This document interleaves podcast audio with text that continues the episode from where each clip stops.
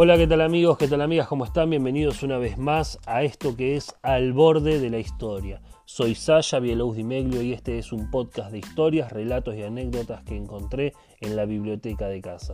Y en esta ocasión les traigo una historia, una anécdota que se titula La mirada de Perón y que yo la encuentro en el libro que escribiera Luis Longhi y titulado Yo conocí a Perón, una serie de relatos y anécdotas justamente sobre personas que conocieron al general Perón.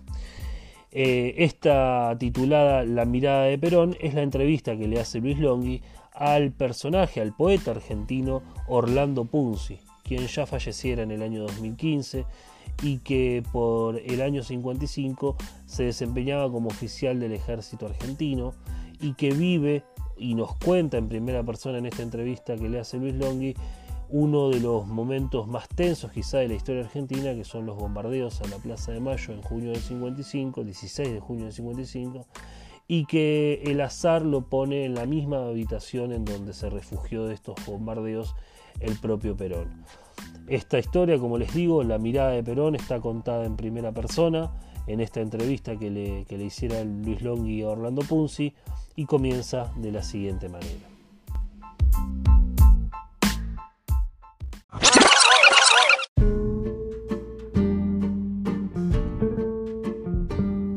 Usted viene a verme para que yo le hable de Perón, pero yo no tengo nada importante que contarle. Nunca hablé con él. Estar estuve, sí, claro que estuve con Perón, pero sin palabras de por medio. En una misma habitación o depósito, despacho, no sabría cómo denominarlo, donde el silencio había impuesto soberanía. Todos pensaban, nadie hablaba, tampoco Perón. Fue un momento delicado, bajo ciertas circunstancias que ameritan ser olvidadas. No por el pueblo, pues ciertos actos de cobardía por parte de la más repulsiva corte de cipayos patria hay que recordarlos e historiarlos para que la gente sepa quién es quién en esta tierra de Dios. Pero quien fue testigo de algunas cosas preferiría olvidarlas. Hace apenas unos pocos años que por las noches puedo conciliar el sueño, porque creo que olvide eso que usted quiere que yo recuerde. Me pone en un compromiso. 98 años tengo, 100 menos 2, casi un siglo. Usted debe pensar, ¿y si ya está por dormir para siempre? ¿Qué le importa perder a cuenta algunas horas de sueño? Y sí, tiene razón, está bien, siéntese. ¿Quiere tomar algo? Acá no se fuma. El bolso en el suelo no, arriba del sillón póngalo. Yo soy poeta, pero antes fui abogado, y antes de eso incluso fui militar. Bueno, dicen que la condición de militar uno no la pierde jamás, pero yo la perdí. En realidad me la quitaron, culpa de los yanquis, todo lo que un país cualquiera sea ha perdido en este último siglo es culpa de los yanquis. Perón odiaba a los yanquis. Y Menem después de las relaciones carnales insistía e insiste en llamarse peronista. Yo escribo todo el día, desde que me levanto a las 6 de la mañana hasta que me acuesto a las 10 de la noche. Escribo poesía, escribo historia y escribo la lista de todos los traidores a Perón desde el 45 hasta hoy quiere verla, mire, debajo de cada nombre está el acto de traición que cometió. En muchos casos refiero también el episodio pretendidamente reivindicatorio de esa persona queriendo justificar su traición, como parábola de una gesta militante, pero siempre, según mi modesta opinión, aquellos que traicionaron quedaron con el corazón mutilado. No se puede volver de una traición. También tengo el cuadernito de las lealtades con sus respectivas trayectorias que las justifican. Mire, Héctor José Cámpora está primero, pero el doctor Ramón Carrillo le juega cabeza a cabeza. Este hombre merece ser reivindicado. Fue un revolucionario del sanitarismo, el máximo militante por la salud del prójimo. ¿Sabía usted que él mismo, siendo ministro, iba a fumigar ranchos a Tucumán, Salta y Jujuy para erradicar el paludismo? ¿Y que cargaba camiones con camas, remedios y ladrillos y se iba con el arquitecto Álvarez a construir hospitales en las zonas más necesitadas del país? Carrillo fue un héroe y su lealtad hacia Perón fue inquebrantable. Evita en la lista de lealtades no cuenta. Ojo, no me malinterprete, no porque no la ejercitara. Es como cuando a uno le preguntan quién fue el mejor cantante de tangos y uno, por lógica cartesiana, excluye a Gardel de esa nómina, ¿entiende?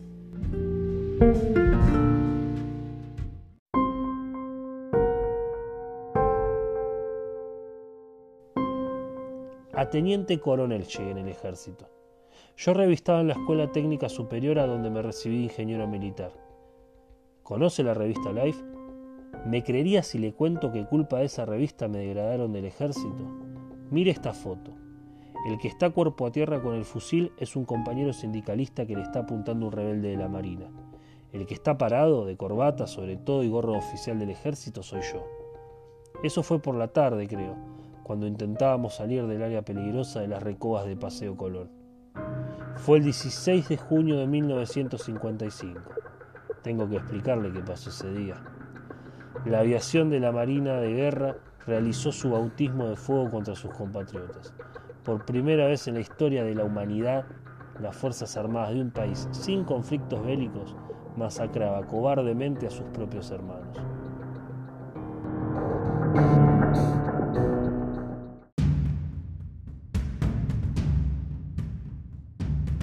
Aquel mediodía, la primera detonación me sorprendió estando yo en los pasillos del Ministerio de Guerra portando un sobre cerrado con un expediente calificado de secreto para entregar en mano al ministro de Guerra, el general Lucero.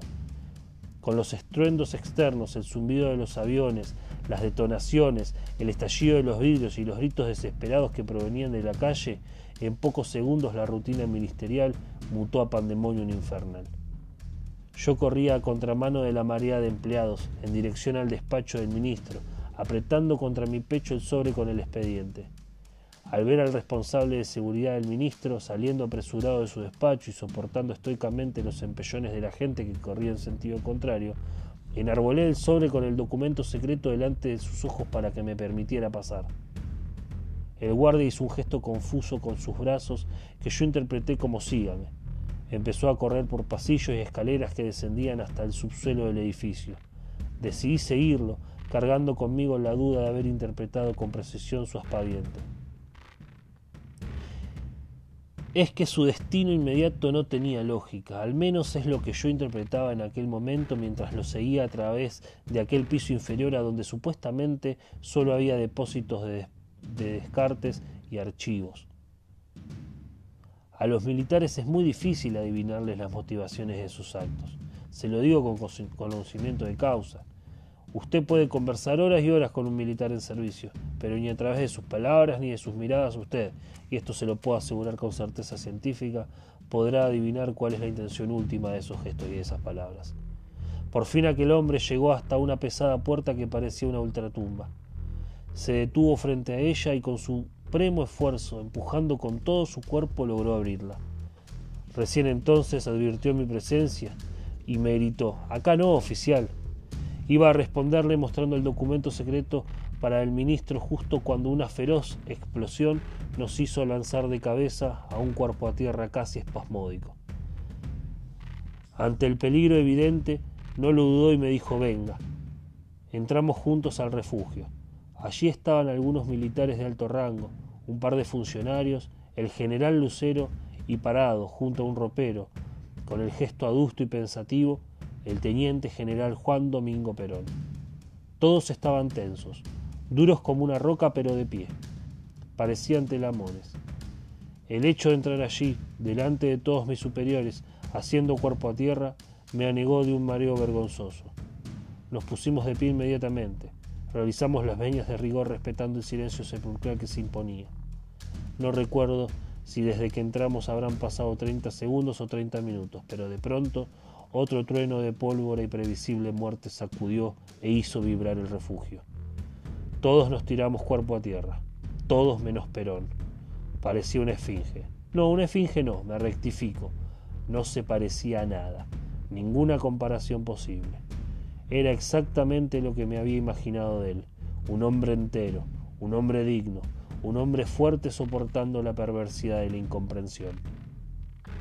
Ni pestañó ante la detonación que hizo temblar las paredes y regó de polvo toda el área.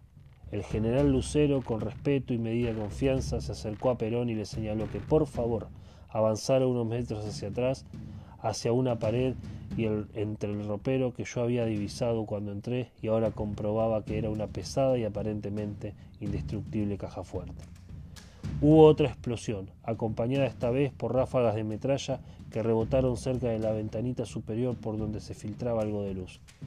Recuerdo al general Lucero, manejado evidentemente por su instinto más profundo, ponerse el mismo como escudo para que no afectara nada a Perón. Durante el tiempo que duró el bombardeo varias veces traté de cruzar una mirada con Perón.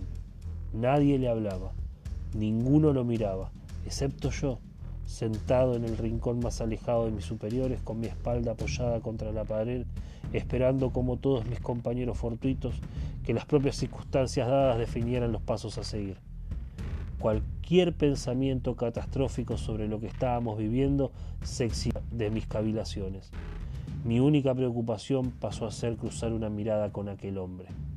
Ni temor ante la muerte cercana, ni pudor ante las personalidades que me rodeaban. El general Perón representaba desde entonces y por el resto de los tiempos el soberano adalid de las reivindicaciones sociales de un pueblo históricamente mutilado en sus derechos más elementales.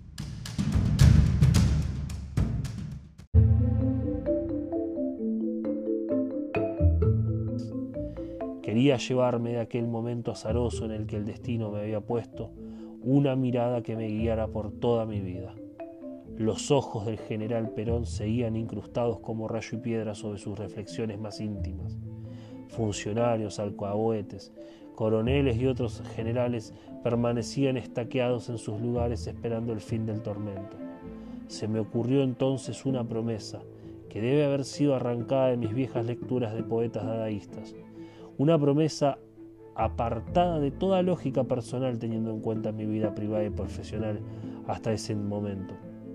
Vaya uno a saber qué clase de ángeles le revolotean a uno en esos instantes de definiciones futuras.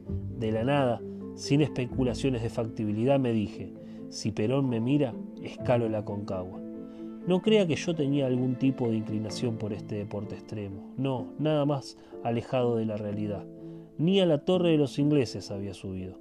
¿Qué sé yo de dónde me salió esa promesa alocada? Pero así como lo cuento, así me lo dije y me lo juré bajo palabra de honor. Yo quería para mí, para lo que me quedara de vida, el valor, el dolor, el pensamiento, la poesía de aquella mirada inconmensurable. Me estoy poniendo sentimental, discúlpeme. No lo quiero aburrir con mi relato, ni que le queden cabos sueltos.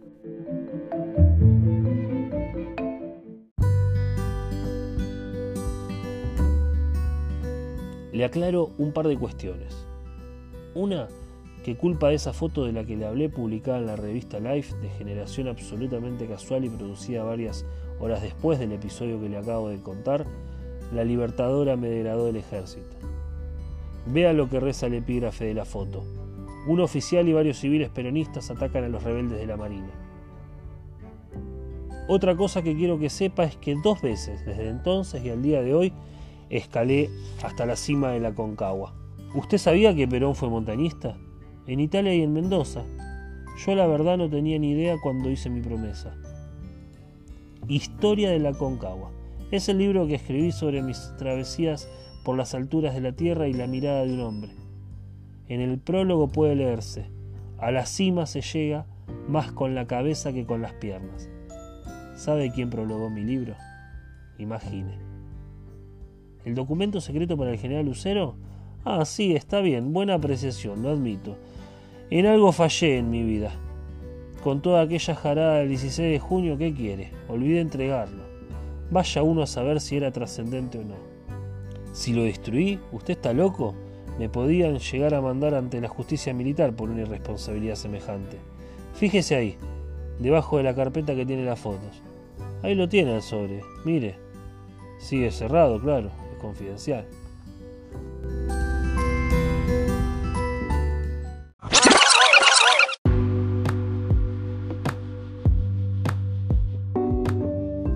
Bueno, y así culmina esta hermosísima anécdota de Orlando Punzi en esta entrevista que le hiciera Luis Longhi para su libro Yo conocí a Perón y, y que nos deja, bueno, en primera persona uno de los momentos, como anticipamos, de los más tensos que ha vivido la historia argentina del siglo XX, eh, de quizás donde más cerca estuvo de una guerra civil y donde, bueno, este personaje, este oficial, por entonces oficial del ejército, Orlando Punzi, azarosamente termina compartiendo el búnker donde se refugia el general Perón de los bombardeos de esta, de esta jornada del 16 de junio del 55. Para que lo entendamos y lo contextualicemos, ese día la aviación naval y parte de la Fuerza Aérea bombardea la Plaza de Mayo con la intención de asesinar a Perón claramente. Y este movimiento contaba con apoyos diversos, entre civiles, militares y también religiosos.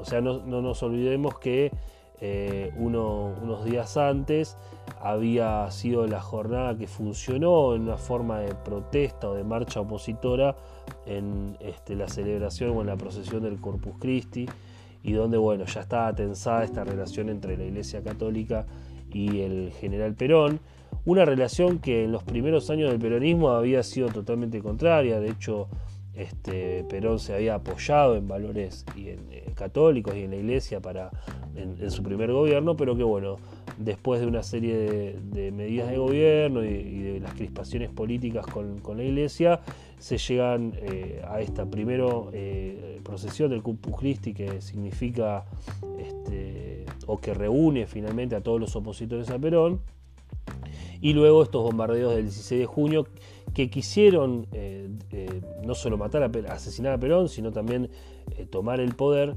cosa que no consiguen inmediatamente, pero que sí unos meses después, en septiembre, ya, ya lo logran. bueno, los objetivos del golpe, como decíamos, o de este, de este bombardeo no se cumplen. Eh, deja alrededor de 300 personas muertas, muchos más heridos, hay cifras que hablan de hasta miles de, heridos y de muertos. Eh, y en medio de esa tragedia, la respuesta no se hizo esperar. Grupos armados que apoyaban al gobierno este, quemaron las principales iglesias de la capital, el, conflicto se profundizó mucho más. Eh, los posteriores intentos del gobierno por apaciguar los enfrentamientos este, también se, se frustraron uno tras otro. Finalmente, el 16 de septiembre, como decíamos, estalla una rebelión militar en Córdoba que luego se extiende a las bases militares de todo el país y que, bueno, contó también con el apoyo de la Marina, por supuesto, y bueno, y así parte de las fuerzas eh, armadas eh, derrocan a Perón. Otra parte siguen este, leales a Perón y se organizan para este, reprimir los levantamientos, pero bueno, eh, la amenaza de otro bombardeo a Buenos Aires e incluso a los depósitos de gas de Mar del Plata obliga a una retirada y Perón termina este, presentando su renuncia. Eh, nada, esto se, puede decir eh, que Perón lo hace para, bueno, este, para evitar esto que nosotros, que yo digo que que, está, bueno, muchos historiadores dicen que al borde de la guerra civil, digamos, Perón con la renuncia lo que evita justamente es eso, que estalle eh, una guerra civil, que, parecía inevitable, ¿no? Por, este contexto. No obstante, ya nadie pudo evitar la violencia posterior, ¿sí? Este, y se termina instalando un nuevo golpe de Estado, eh, quedando consumado este, este 16 de septiembre del 55 y bueno, derrocando a un gobierno democráticamente elegido eh, y pasando nuevamente el poder a, bueno, a la fuerza militar.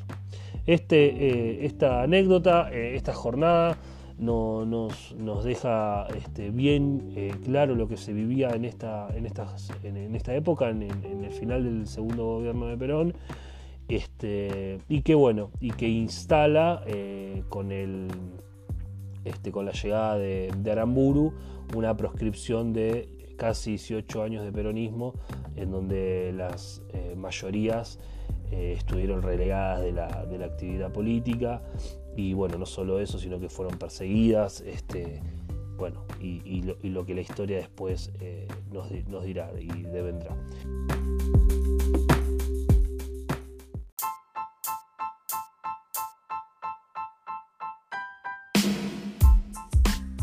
Bueno, muchísimas gracias por habernos acompañado hasta acá.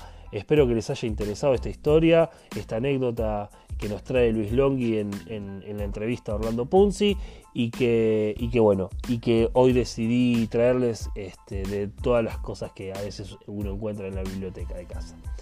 Eh, bueno, eh, muchas gracias por haber estado hasta aquí. Pueden seguirnos en Twitter, comentarnos también en arroba borde historia en Twitter y en podcast en todas las plataformas de podcast que, conocidas que hay en, de todos los sistemas. Ahí nos pueden también escuchar. Muchísimas, muchísimas gracias.